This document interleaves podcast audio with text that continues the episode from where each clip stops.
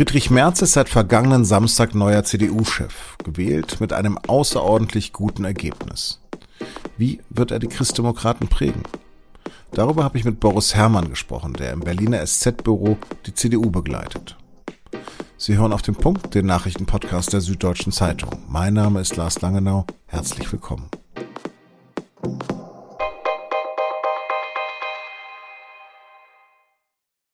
Fast 95 Prozent Zustimmung. Mit dem Ergebnis hat der digitale Parteitag der CDU am vergangenen Samstag seinen neuen Vorsitzenden gewählt. Ein sehr, sehr großer Vertrauensvorschuss für den neuen CDU-Chef Friedrich Merz. Und er war dann auch entsprechend gerührt. Mit Tränen in den Augen und stockender Stimme sagt er, Ich bin tief bewegt und beeindruckt von diesem Wahlergebnis. Zwar muss das Wahlergebnis noch per Briefwahl bestätigt werden, um rechtssicher zu sein, aber ab 31. Januar ist Merz sicher Parteichef mit 66 Jahren und da fängt das Leben ja bekanntlich erst an. Mit 66 ist Merz nun da, wo er lange hin wollte und es im dritten Anlauf nun geschafft hat. Mit einer klaren Abgrenzung zur AfD und der Entdeckung des sozialen Herzens des ehemaligen Aufsichtsratsvorsitzenden des deutschen Ablegers des US-Finanzkonzerns BlackRock hat er die Richtung vorgegeben. Schließlich stehen im Frühjahr ja gleich wichtige Wahlen im Saarland, in Schleswig-Holstein und in NRW an. Also will Merz seine Partei schnell neues Selbstbewusstsein einhauchen. Am Samstag sagte er vor 1001 digital zugeschalteten Delegierten, Diese Partei lebt Sie ist aktiv und sie erwartet jetzt von uns Führung. Und genau die spricht der Kanzler Olaf Scholz von der SPD vor allem bei Corona und im Ukraine-Konflikt ab. Alle Ihre Vorgänger, Herr Bundeskanzler, hätten in dieser Lage Führung gezeigt. Mit Angriffen auf die Regierung und dem internen Dreiklang Geschlossenheit, Erneuerung und Aufbruch will er die CDU aus dem Tal der Tränen führen. Und wird er sich auch noch den Fraktionsvorsitz schnappen? Darüber habe ich mit meinem Berliner Kollegen Boris Herrmann gesprochen. Boris, wäre die CDU gerade regierungsfähig? Das ist eine Frage, die sich ja im Moment gar nicht stellt. In der Tat muss die CDU eigentlich jetzt erstmal zusehen, dass sie oppositionsfähig wird. Grundsätzlich ist sie als Organisation natürlich trotz aller Fehler äh, der letzten Wochen und Monate äh, und eines komplett verkorksten Wahlkampfes äh, ist sie natürlich regierungsfähig. Sie regiert ja auch in, äh, ähm, in vielen Ländern mit. Sie ist, äh, stellt sechs Ministerpräsidenten plus Söder mit der CSU noch in weiteren und ist in anderen Regierungen beteiligt. Und vor allem muss man auch sagen, dass äh, jetzt natürlich nach dieser äh, Übergangsphase, dass die jetzt beendet ist mit der Wahl von Friedrich Merz. Also diese Phase, in der Armin Laschet noch nicht richtig weg war und Friedrich Merz noch nicht richtig da, die geht jetzt zu Ende. Insofern wird sie jetzt erstmal oppositionsfähig und dann grundsätzlich auch wieder regierungsfähig. Gut, wir müssen aber über sein fulminantes, wir andere sagen auch nordkoreanisches Wahlergebnis reden. Wie lässt sich das erklären? Ich, ich sehe im Wesentlichen zwei Hauptgründe, die sich da überlagern. Der eine ist Merz und der andere die CDU. Also Merz selbst hat sich schlichtweg einfach auch geändert und aus den Fehlern seiner Vergangenheit gelernt. Äh, weil er zum einen aufgehört hat, seine Gegner ähm, äh, zu unterschätzen und sich selber äh, so konsequent überzuschätzen. Das hat ihm ja bei den ersten zwei Versuchen, Parteichef zu werden, möglicherweise den Sieg gekostet. Und außerdem bemüht er sich jetzt einfach viel stärker, seine, seine Kritiker innerhalb der Partei einzubinden. Also vor allem den, den christlich-sozialen Flügel, den äh, Arbeitnehmerflügel. Und ähm, er hat in seiner Bewerbungsrede davon gesprochen, äh, in seiner Vision, dass die dass die CDU äh, Anwalt der Armen werden müsse. Und das ist ja doch, sind ja doch sehr erstaunliche Worte, die man von Friedrich Merz so zumindest in seiner ersten Zeit als, als Spitzenpolitiker in den Nullerjahren jetzt äh, nicht erwartet hätte.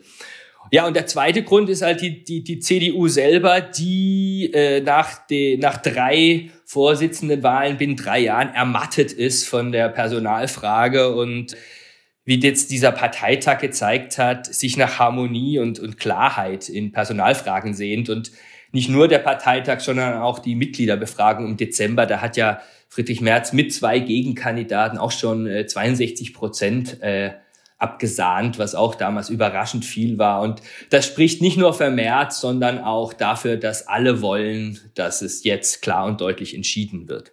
Du hast gerade das Stichwort Sozialpolitik erwähnt. Merz war dafür ja bislang nicht berühmt. Soll das nun sein neuer Generalsekretär abdecken? Und wer ist Mario Chaya und kann er das? Ja, Mario Chaya, die Personalie Chaya war ein ziemlicher Coup, muss man sagen. Also vielleicht der größte von Merz jetzt in seinem dritten Wahlkampf, in seinem dritten Versuch, äh, äh, Parteivorsitzender zu werden.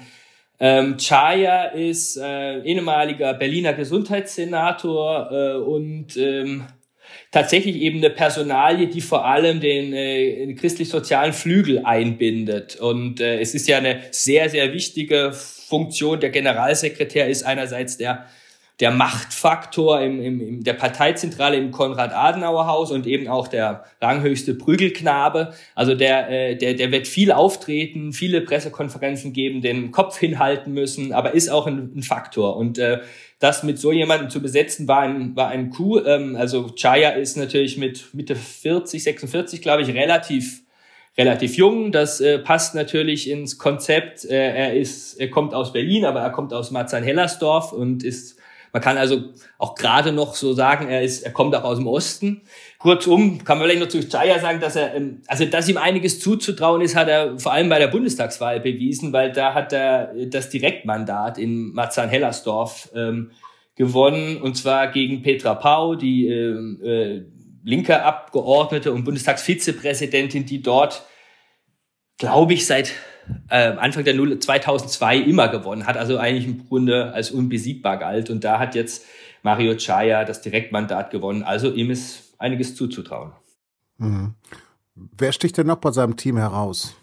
Ähm, naja, also grundsätzlich ist überhaupt erstmal das, das die Komposition als solche interessant. Es ist erstaunlich, äh, wie groß doch jetzt der personelle Schnitt in der Parteispitze ist. Sieben von acht Spitzenposten sind ja neu seit diesem Wochenende, also inklusive März selbst.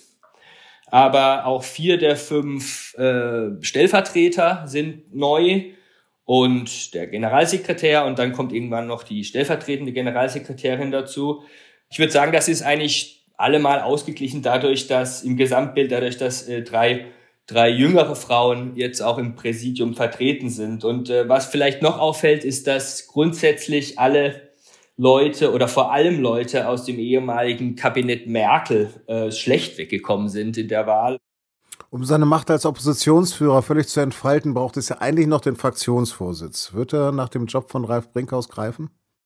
Das äh, davon ist auszugehen. Ähm, also ich denke grundsätzlich, dass alle recht haben, die die sagen, äh, dass man Partei und Fraktionsvorsitz auch trennen kann aber eben nur dann, wenn sich die beiden, äh, die das dann übernehmen, wirklich äh, sehr gut bis blind verstehen. Und äh, da haben jetzt äh, Friedrich Merz und Ralf Brinkhaus zuletzt eher nicht den Eindruck erweckt, als äh, wäre das bei ihnen so. Boris, vielen, vielen Dank. Sehr gerne. Montagmittag hat in der Universität Heidelberg ein Einzeltäter in einem Hörsaal eine Person getötet und drei weitere Menschen mit Schüssen verletzt. Bei unserem Redaktionsschluss um 16 Uhr stand noch nicht fest, ob es ein Amoklauf war, ob also wahllos oder doch gezielt geschossen wurde. Berichten zufolge gab es nach ersten Erkenntnissen offenbar kein religiöses oder politisches Motiv. Es soll sich bei dem Täter um einen Studenten gehandelt haben. Der Schütze hat sich laut Polizeiangaben danach wohl selbst getötet. Weiteres aktuell auf sz.de. Freitag haben wir über das Missbrauchsgutachten zur katholischen Kirche in München und Freisingen ausführlich berichtet. Am Montag hat der frühere Papst Benedikt dann eine Falschaussage korrigiert. Entgegen seinen bisherigen Darstellungen hat Josef Ratzinger in seiner Zeit als Münchner Erzbischof doch an einer Sitzung teilgenommen, heißt es in einer Stellungnahme. Der Fehler sei aber nicht aus böser Absicht heraus geschehen, sondern ein Versehen. Der 94-Jährige bittet, dies zu entschuldigen. Bei der Sitzung im Januar 1980 ging es darum, einen Priester in München arbeiten zu lassen, der zuvor wiederholt des Kindesmissbrauchs beschuldigt worden war. Wegen der Ukraine-Krise sind die Streitkräfte der NATO-Staaten in Alarmbereitschaft. Die NATO wird nach Angaben von Generalsekretär Stoltenberg ihre Präsenz in Osteuropa mit der Stationierung zusätzlicher Kriegsschiffe und Kampfjets ausbauen. Außerdem erwägt die EU weitere Sanktionen gegen Russland und US-Präsident Biden die Entsendung von bis zu 5000 amerikanischen Soldaten in europäische NATO-Staaten. Diese Zahl könne verzehnfacht werden, sollte sich die Lage verschlechtern. Inzwischen ziehen die USA, Großbritannien und andere Staaten Mitarbeiter und Angehörige aus ihren Botschaften in Kiew ab.